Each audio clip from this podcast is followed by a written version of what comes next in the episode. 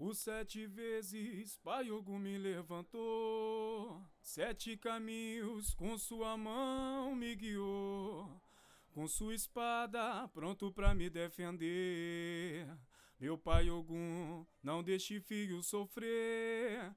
Por sete vezes Pai Ogum me levantou, sete caminhos com sua mão me guiou, com sua espada pronto para me defender. Meu pai Ogum, não deixa fio sofrer. E quando a lua brilha. Boa tarde, ouvintes e entusiastas da cultura popular. Bem-vindos ao nosso novo podcast, O Poder do Feminino na Liderança da Cultura Popular Maranhense. História, Memória e Legado. Aonde eu entrevisto mulheres intrépidas que fazem a diferença na cultura popular deste estado. Este é um projeto de pesquisa sobre cultura comunidades tradicionais e ancestralidade africana. A posição da mulher e do feminino em religiosidades de matriz africana e cultura popular no Maranhão. É conduzido pelas professoras doutora Marilande Martins Abreu, do Departamento de Sociologia e Antropologia da Universidade Federal do Maranhão, e Simone Linhares Ferro, do Departamento de Dança da Universidade do Wisconsin, em Milwaukee, nos Estados Unidos. Esse projeto tem como apoio a Fundação Fulbright, a Universidade Federal do Maranhão e a Universidade do Wisconsin, em Milwaukee. Aqui é Simone Ferro e hoje eu tenho o grande prazer de estar entrevistando a líder comunitária Maria Rosa Nunes Campos. Nascida no dia 28 de dezembro de 1965, em Viana, Maranhão, Maria Rosa é técnica de enfermagem e filha de santo do Terreiro do Justino, localizado na Vila Embratel, terreiro de mina fundado entre os anos de 1896 e 1897. Foi iniciada na mina por Dona Mundica da Vila Passos, que era filha de santo desse centenário tambor de mina. Atualmente é uma das líderes do Terreiro do Justino, sendo a responsável pela festa do Divino Espírito Santo desta casa. É coreira de tambor de crioula e realiza anualmente um almoço com ladainha em homenagem a Nossa Senhora da Conceição, no dia do seu aniversário, no bairro do Lira. Sua trajetória como mulher negra é dedicada às manifestações culturais da cultura popular do Maranhão. Bem-vinda, Maria Rosa. Maria Rosa, pra gente um pouco dessa trajetória sua, como essa mulher líder de fibra, né? De onde é que você veio? Como é que você está hoje? Como é que você está aqui?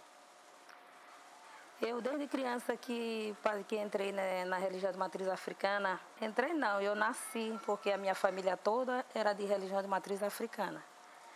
Aí a minha trajetória com os encantados começou no dia 20 de janeiro. Eu era, acho que eu tinha uns sete anos. Aí a missa, o meu avô Simeão, ele faz sempre, eu, eu nasci e encontrei essa festa. Ele fazia uma festa, ele faz, fazia não, ainda fazem. Ficou pessoas da família fazendo a festa. Eu encontrei essa festa, onde eu nasci já encontrei. Uma festa grande, no, no, no, em Viana, num lugar chamado Bandeirante, que é um lugar mais retirado, que é a zona mais rural de Viana. Que foi justamente onde eu nasci.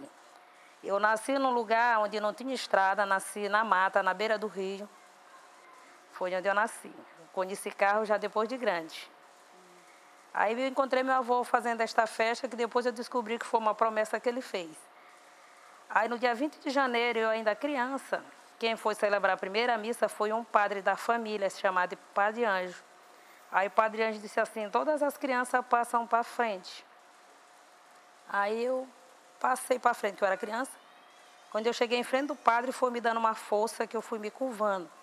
E meu pé virando como se eu estivesse desenhando um olho de sol. Aí o padre pegou uma garrafa de água benta e jogou em mim em cruz. Aí eu fiquei como se eu tivesse, se eu tivesse não, eu fiquei num transe. Aí eu caí toda me entortando e todo mundo, e a minha prima, que era irmã da prima e, e tia, que era filha, irmã de criação da minha mãe. Começou a gritar, Maria Rosa vai morrer, Maria Rosa vai morrer, Maria Rosa está morrendo. Aí mamãe, no entanto, eu que era criança, não entendia o que estava acontecendo, mas a minha mãe sabia. Aí de lá eu não fui mais para a casa da minha mãe, eu fui para um terreiro, que a minha mãe pediu que tirasse o que eu tinha. Sei que eu passei um mês lá, ela fazendo lá os rituais, dava banho, dava não sei o quê. E dei uma melhorada, fui para casa. Aí quando chegou no ano de 1977, eu vim para cá, para a cidade de São Luís, para estudar. Meu irmão mais aí me trouxe. Aí eu estudava no Colégio Humberto Ferreira, na rua Oswaldo Cruz. Quando eu estava na escola, aí acontecia de eu me atuar na, na escola. Só que também eu não sabia que era atuado. Simplesmente aquela mesma coisa que eu, que eu senti na missa, eu sentia na, na escola. Aí o, o diretor da escola dizia para meu irmão que nos horários que eu viesse da escola era para ir me buscar. Aí minha mãe, observando que, já morando aqui na Vila Passo, em São Luís, observando que aquilo não era normal, procurou uma senhora chamada Mundica da Vila Passo, para que ela fizesse alguma coisa, ou pudesse retirar ou me ajudar. E realmente, ela, quando eu cheguei na casa dela, ela me ela verificou e viu que eu, que eu tinha mediunidade. Aí me botou para desenvolver. Aí tomei os banhos, comecei, iniciei tudo. Passei uma temporada lá, aí depois ela achou necessário me passar para o terreiro do Justino, de onde ela era, e estou lá até hoje. E a força que eu trago, eu sempre digo, em primeiro lugar a força de Deus e abaixo de Deus a força dos orixás, que eu tenho muita fé. Tudo que eu faço, eu, eu busco Deus depois de Deus, eu busco os orixás e sou sempre atendida. Até a trajetória que meu filho está, negócio de modelo, ganhou o Mister Maranhão, ganhou o Mister Brasil, tudo que ele fez tem dedo dos orixás lá. Primeiro eu me, eu me apeguei com os orixás e realmente eu tive, eu tive êxito.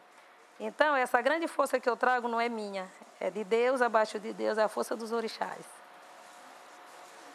fala então dessa, dessa tua liderança, né, como, como líder comunitária, ela tem alguém que você se inspira para ter essa força? Claro, os orixás trazem isso para você, né, essa religião, essa fé, mas tem alguém... Eu me inspiro em três pessoas. Eu me inspiro na minha mãe, Mundica da Vila Passo, me inspiro na minha mãe Mundica Estrela, que era mãe de Santo Justino, e me, me, me inspiro também na mãe de Santa Atual, que é Dona Yolanda, que eu tenho muita admiração por ela. Eu admiro ela demais. Ela tem, para mim, ela é uma mãe de santa, é uma mãe de tudo, que ela criou o filho dela e criou outros filhos que não eram dela. Então, essa é uma mãe que eu, que eu me inspiro muito nela. Que às vezes, quando uma pessoa bate a porta da minha casa, eu podendo acolher, eu acolho. A minha porta aqui, toda vez é uma pessoa. Dona Maria Rosa, me faça isso. Dona Maria Rosa, está doente. Aí tem vezes que eu digo assim, ah, eu não vou atender ninguém. Mas eu acabo atendendo. E os atendimentos que eu faço, dá certo. Eu não uso isso mercantilizado, que eu não peço dinheiro. Aí o que eu falo é o seguinte, se você receber o resultado, então você faz o seguinte, quando eu fizer uma festa, você me ajuda. Aí, às vezes, tem outros que vendam, ajuda, tem outros que não. Então, eu busco isso aí. E essa coisa da caridade, de fazer sem receber, eu me inspirei na Dona Mundica da Vila Passo, que ela dava até o último prato de comida dela. E todo o tempo a casa dela era cheia, todo o tempo ela podia fazer as coisas em que eu me inspiro. E que qualidades você, você se inspira nessas mulheres? E você vê nelas? É o acolhimento. acolhimento. É o acolhimento. Os braços abertos. O braço aberto para receber, sem discriminar. Exatamente. Uhum. É o acolhimento. E quando você, você fala dessa, dessa posição tua de liderança, ela também tem responsabilidades. Muita responsabilidade. Conta pra gente um pouco dessa, dessa, dessas responsabilidades e como você se prepara para essas responsabilidades. Eu, financeiramente, né? Financeiramente, eu me preparo espiritualmente, que a gente tem que ter muito equilíbrio para porque tem coisa que às vezes chateia, a gente tem que ter equilíbrio, né? Então, eu busco, me firmo com os orixás. E fora dos orixás, eu busco recursos humanos com as outras pessoas. Aí eu peço aqui, eu peço acolá, fulano, tu vai me ajudar a fazer isso, fulano, tu vai me ajudar a fazer aquilo. E aí vai, aí acontece. Aí é o decorrer da festa. Aí quando se tem. Desencadeia. É, vai desencadeando, aí não é eu só, essa liderança não é minha, sou minha. Essa liderança nós temos um grupo de pessoas. Aí quanto mais pessoas tiver no grupo, mais sai tudo certinho. E nessa história toda de vida, né? Quais são as coisas que você considera de, de mais sucesso para você e as coisas de mais desafio, aquelas que te desafiam profundamente? O que mais me desafia para mim, eu acho que é sustentar uma casa e educar um filho. Hum.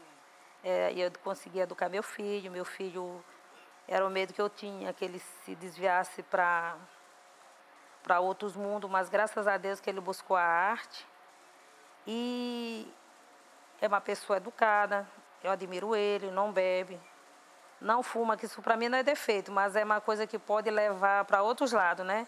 Da vida. Então, meu desafio é esse. Foi esse aí, criar meu filho, mas graças a Deus que eu consegui. Já tem 22 anos. E quando eu vejo que a coisa está escapando, eu torno a recorrer aos orixás. Uhum. Aí eu busco um banho, eu busco uma defumação. Então, esse aí é minha bússola. Sempre os orixás, minha bússola. E você considera também toda essa dedicação para a tua família, isso teu maior sucesso? Eu, eu distribuo isso com a família, porque a família, quando tem problema, minha irmã, minhas cunhadas, minha cunhada diz que eu sou o anjo de guarda da família.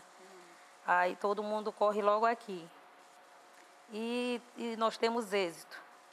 Mas eu não atribuo essa, esse poder a mim. Eu digo, eu não sei fazer nada, eu atribuo esse poder aos orixás. Sempre eles. Meu chão. E o que, que você se orgulha mais nessa vida toda? Ah, eu, meu, que eu, mais eu me orgulho de ser negra, que eu acho tem existe o preconceito, mas eu tenho assim uma fascinação.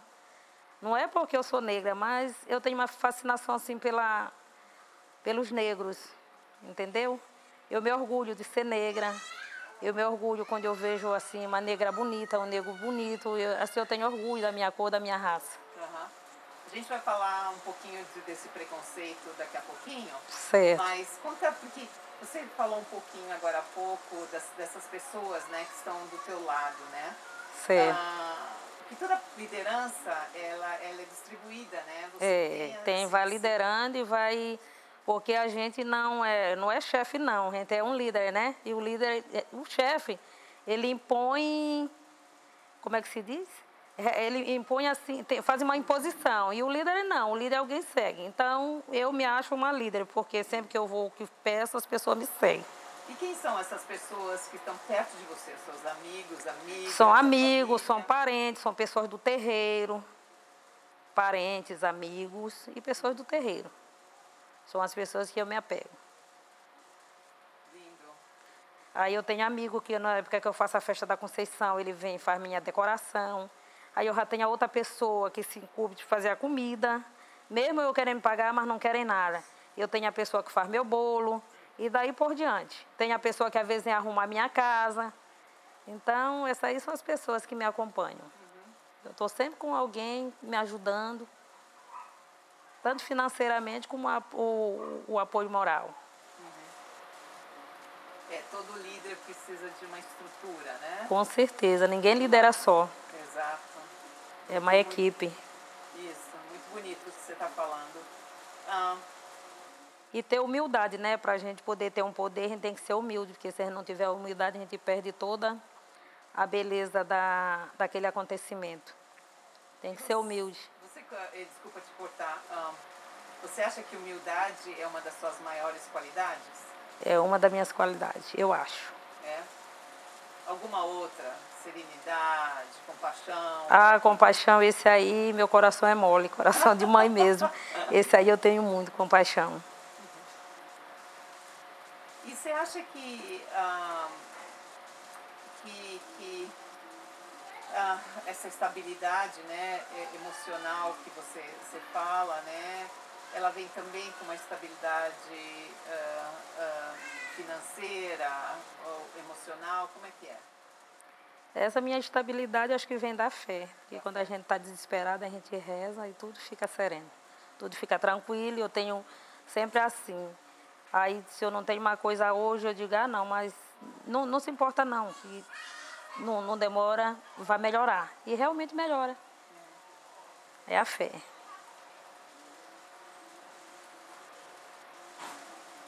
E,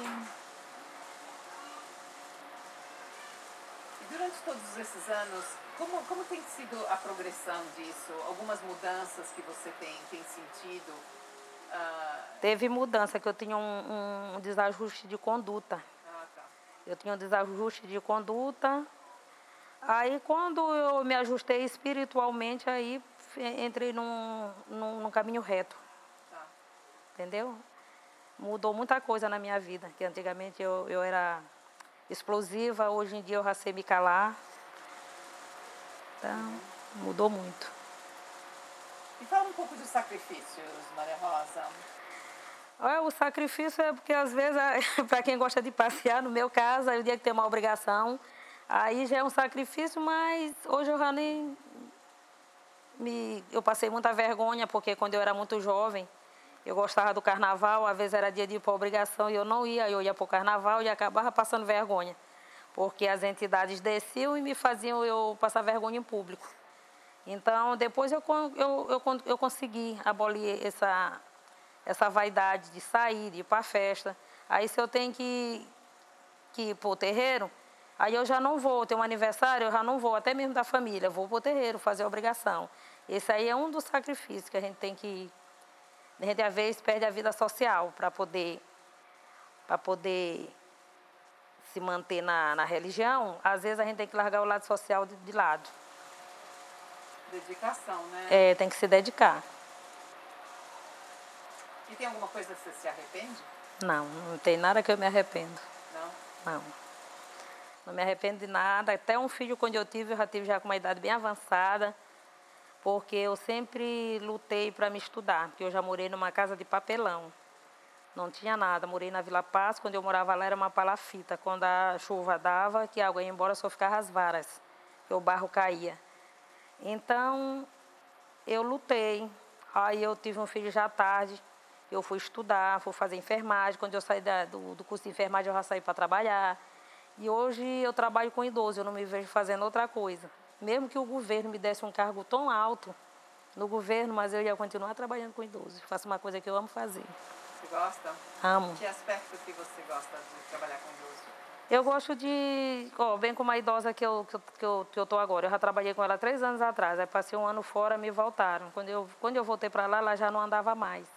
Hoje ela já anda, que ele já esconde até o calçado dela. Então, eu trabalho materialmente, mas eu boto meu, meu poder espiritual também. Aí eu, eu gosto de ver um idoso todo arrumadinho, todo banhadinho, penteadinho, cheirosinho. Se não ela não comia mais, hoje ela já come. Isso aí para mim é gratificante. A família feliz. Quando eu cheguei, eu disse assim, ah, ela não vai mais andar. Eu digo, ela vai andar. E ela já está andando. Uau. Já fiz uma cura dentro do meu trabalho, que é essa pessoa que eu trabalho hoje, a Leni. A Leni, ela teve um problema que ela, quando ela levantava, ela caía. Era uma obsessão que ela estava. Num sonho que eu tive, eu com 40, ela gastou tanto dinheiro mandando as pessoas fazerem remédio para ela. Com 40 reais de material, eu deixei ela boazinha, que está boa até hoje. É essa que eu trabalho com ela, que ela realmente veio me buscar de volta. Ela já não levantava mais, ela vivia eternamente vomitando num balde. Quando ela levantava, ela caía de tão fraca que ela estava. Os filhos já iam no cemitério, que é aqui no Gavião, mandar arrumar a sepultura, porque ele disse assim, mamãe não levanta dessa. Até eu mesmo achava que ela não levantava. Mas uma noite eu tive o um sonho com uma entidade que eu carrego o caboclo tapindaré, que todo remédio que eu faço, ou alguma coisa que eu peço, é ele que eu peço. Ele me mostrou o que eu tinha que fazer para ela. Eu cheguei contei o sonho. Aí o filho dela disse, vamos embora, onde é que vende? Eu digo, lá perto do Mercado Central. Entrou no carro, a gente foi, comprei o material que tinha, gastei apenas 40 reais. No terceiro dia, quando eu comecei a fazer o remédio para ela, eu comecei a fazer com ela sentada. No, no, no, terceiro dia ela já estava, já, já fazendo em pé, botei ela de pé e já começou a comer, que não parou de comer até hoje, que ela não conseguia sentir nem sequer cheiro de comida. Ficou só pele e osso. Então essa aí foi uma das coisas que me marcou dentro do, do meu trabalho mediúnico de terreiro. Lá no terreiro eu não gosto de, de falar. Eu estou falando aqui numa entrevista. Eu não gosto de falar porque desperta aquele ciúme, aquela coisa. E eu não quero esse, esse, esse clima lá dentro. Então eu, eu, eu gosto de ficar sempre no meu cantinho. Aí quando me chama para ajudar, aí sim, aí eu vou estar presente. Mas se não me chamar, eu sempre gosto de estar no meu cantinho. Eu não gosto de exibir o que eu sei e o que eu sou. Você é muito modesta. É. gosto de ficar no meu cantinho. E a gente, voltando agora dessa percepção né, dos outros e de si mesma em preconceito, né? que tipo de relação você tem com essas mulheres, outras mulheres líderes na comunidade? Ah, eu, a gente, o que eu tenho, eu, eu admiro elas. Eu admiro elas, elas também me admiram. Eu conheci, ó, essa semana meu filho foi fazer uma apresentação no terreiro do Ayrton. Aí tem uma, uma mulher que é líder do movimento negro, é a Ana, Ana Rosa Silva. Eu fiquei muito feliz, que ela, eu não conhecia ela, a gente só se conhecia de Face. Quando ela me olhou, ela me recebeu com um grande abraço. Aquilo ali para mim foi lindo, tem uma filmagem minha que está lá do, do meu filho, que ele estava apresentando uma culelê, ela que estava lá vestida. Eu admirava tanto ela, mas nunca imaginei que ela fosse tão iluminada como parecia no Face. E ela pessoalmente é. Fiquei muito feliz. E também onde tem os movimentos de, dessas mulheres guerreiras, eu eu admiro. A única coisa que eu tenho pena é porque eu não tenho assim muito tempo para tudo que tenho participar, porque meu trabalho leva muito meu tempo. Mas eu admiro muito essas mulheres. Uhum. E mudando assim uh, para um outro, uma outro, um outro uh, tópico, você se sentiu alguma vez discriminada na vida? A gente se sente, porque às vezes as pessoas, até quando olham a gente vestido com uma roupa branca, chama de macumbeira. Só que eu me acostumei, eu não me importo. Hum. É macumbeira. Aí quando, até quando a gente veste de branca, ah, às vezes a gente. Até o bordão do, número, do nome da gente às vezes muda. Aí às vezes as pessoas assim, ah, tu não sabe quem é aquela, Maria Rosa, aquela que é macumbeira, mas isso aí já não me incomoda mais. Antigamente eu tinha vergonha, eu não botava uma guia, porque eu tinha vergonha. Às vezes eu não queria sair de roupa branca, porque eu tinha vergonha, mas hoje eu não tenho mais. Eu faço questão de, de dizer o que eu sou. Não tenho mais essa vergonha que eu tinha. Eu, eu, eu escondia por causa do preconceito, mas hoje eu não escondo mais. E, e o que, que mudou? O que, que fez você mudar? Participando de vários eventos, eu vi que é uma bobagem. A pessoa tem que ser o que é. Aí tem os eventos que tem o, as marchas contra o preconceito racial. Aí eu comecei a ir e, e, vi que realmente, vendo as pessoas dando suas entrevistas e falando, como eu também já dei entrevista no Reviver e tudo, e vi que a gente realmente deve mostrar o que a gente é, o que a gente é. Não tem que, que ter vergonha de ser o que a gente é. E também ajuda as pessoas a entenderem. É, entender teve, teve pessoas que eu, onde eu trabalhei que tinha preconceito. Aí eu fui explicar, eu digo, a, a religião de matriz africana não é uma religião demoníaca não, como pensa. Se você não tiver bondade, você não fica dentro de um terreiro. Então, para você ver que é uma religião de Deus.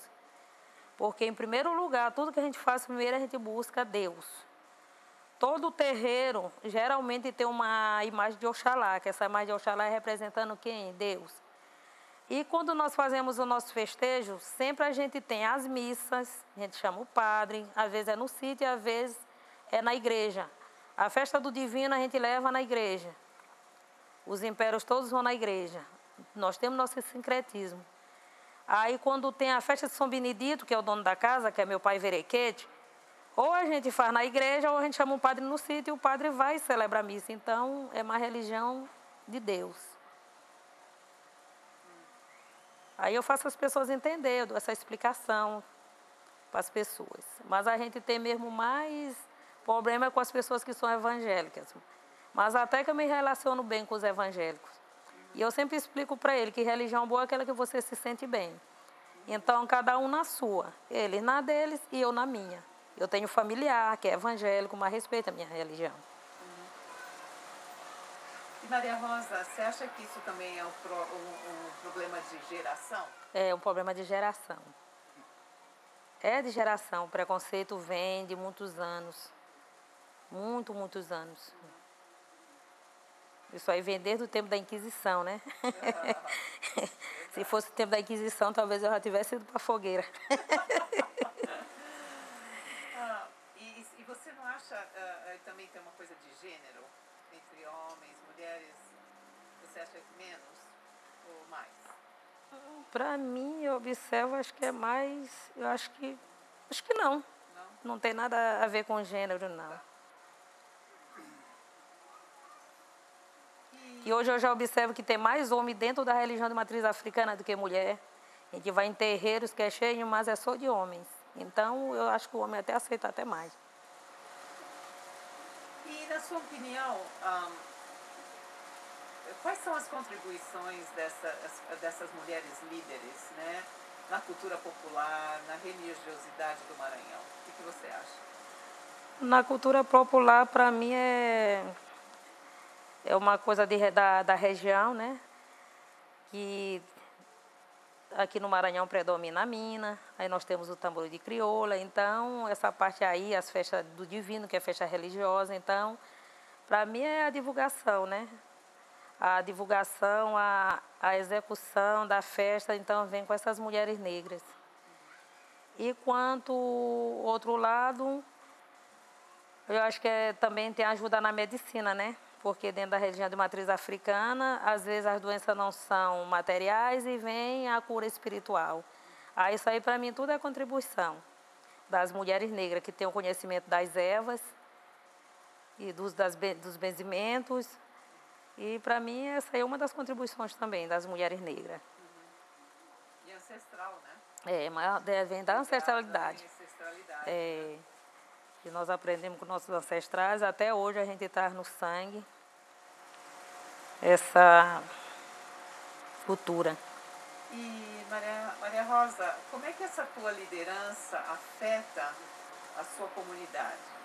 Ela, as pessoas te procuram, você, você mencionou Me isso, procuram, perguntam o que eu estou precisando.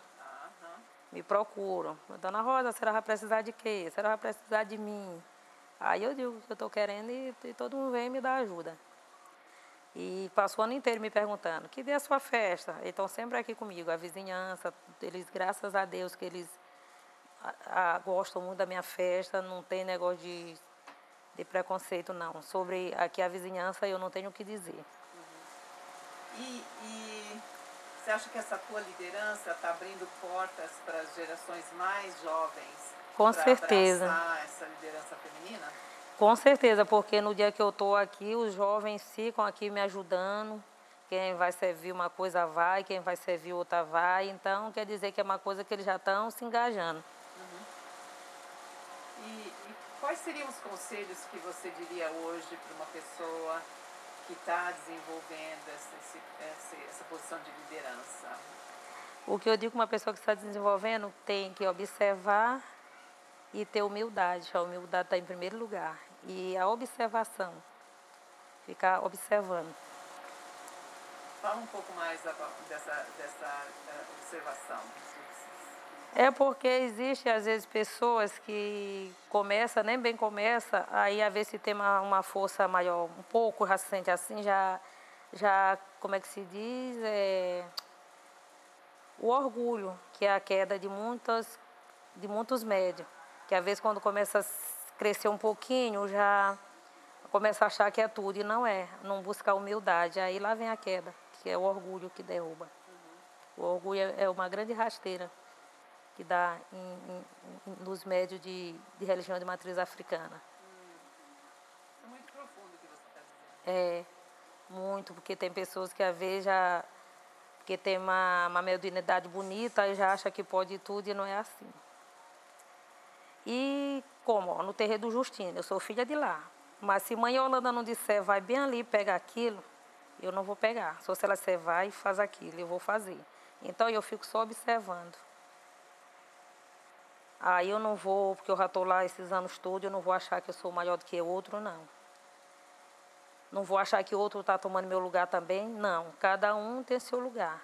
Quando a gente vai para um terreiro, a gente vai guiado espiritualmente.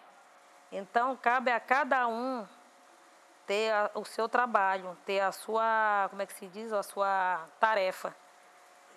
Porque eu missionário eu não sou, eu sei que eu sou tarefeira. Então, eu não posso chegar no terreiro que eu sou velha do que outro e eu achar que eu tenho que estar, não, não é assim não. Às vezes eu fico calada, porque a gente calada aprende mais do que falando. Aí eu fico só observando. É isso que eu digo, que é que, é que muitos médios não, ainda não sabem. Quando eles chegam na casa, aí já acha que tem que sair fazendo e acontecendo e não é assim. Aí tem que ter humildade. Aí se um está mais fraco, a gente tem que ter, ajudar. Aí tem outros que quando a pessoa está mais fraca, às vezes vai cantar, não acerta. A gente entra cantando para ajudar. Chegou um novato na casa, a gente tem que ser, que ser acolhedor, a gente já está mais velho. Dizer como é, ó, oh, se é fulano é aqui, tu é aqui, é assim. Tem que ter a solidariedade uhum. com quem está começando. Tem que ser solidário.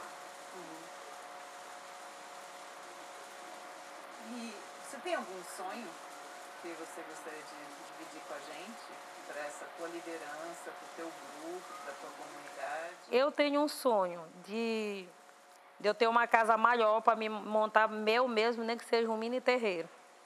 Mas meu mesmo. Eu não quero, assim, pegar herança de ninguém, pegar, ser... Como é que se diz? Que tem pessoas que ficam esperando, ah, não, eu vou... Não, eu não, não tenho essa... Eu vejo, até no meu sonho, eu, eu vejo, eu tenho para mim que eu ainda vou ter um terreiro. Porque no meu sonho, eu desde criança que eu me vejo trabalhando dentro de um terreiro meu mesmo. Oxalá. Amém. Ah, essa última pergunta, eu, gosto sempre de perguntar, ah, nessa toda essa história de vida, você tem algum momento que você se lembra com carinho, assim, pode ser uma coisa, um momento de sucesso, um momento de, de amor, um momento de compaixão, um momento nessa história que você se lembra e que tem tanto afeto. Ai, na, na, na, tá, na, na, na trajetória do terreiro? Da sua trajetória. Maria Rosa. Ah, na minha trajetória, o que eu me lembro assim, que assim, muito feliz, foi o dia do nascimento do meu filho, que eu não pretendia ter filho. Eu tive um filho por um acaso. E foi a maior bênção que Deus me deu. Então, esse meu dia do nascimento do meu filho foi, acho que, o, um dia que eu não esqueço. Bonito. E ele hoje está aí. Está aí, pois é. Mas eu dizia, porque eu dizia assim, eu não preciso ter filho, eu tenho sobrinho, que eu criei muitos sobrinhos. Meu sobrinho, a maioria foi eu que criei, filho da minha irmã. Criei, todo mundo me respeita, dia das mães. Ah, mesmo quando eu não tinha filho, dia das mães, eu recebia os presentes que meu sobrinho vinha trazer para mim. E eu dizia que eu não precisava ter filho. E na hora Deus me deu uma, uma, uma benção.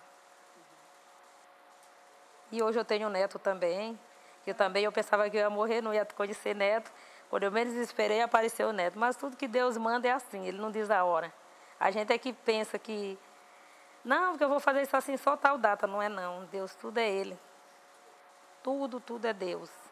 Aí Deus mandou na hora certa o filho, que ele via que eu tinha, e me mandou o neto, que eu achava que eu ia morrer não ia conhecer o neto. tá aí me dando alegria. É o nome de um orixá, o nome do meu neto. Meu filho é também, ele é muito focado em orixá, aí ele escolheu esse nome para o filho dele um orixá de Codó, que é o mesmo Udan, né? Que é o mesmo Oxumaré. Aí meu filho se apaixonou por este nome, eu digo, deixe. Maria Rosa, obrigada. Tá? De nada, querida. Conversa gostosa, por uh, dividir com a gente tanta sabedoria, tanta, tanta Eu que agradeço e tanto amor pelo que você faz, né? Foi um prazer enorme estar aqui com você, com seu companheiro, com a Marilândia Abreu, professora da UFMA. Eu que agradeço. Essa professora, eu já, eu já tenho ela como uma parenta, eu já tenho ela como se tivesse... Para mim, ela faz parte do terreiro do Justino. Eu não sei se ela faz a pesquisa dela, se ela vai sumir, mas se ela sumir, eu vou buscar ela onde ela estiver.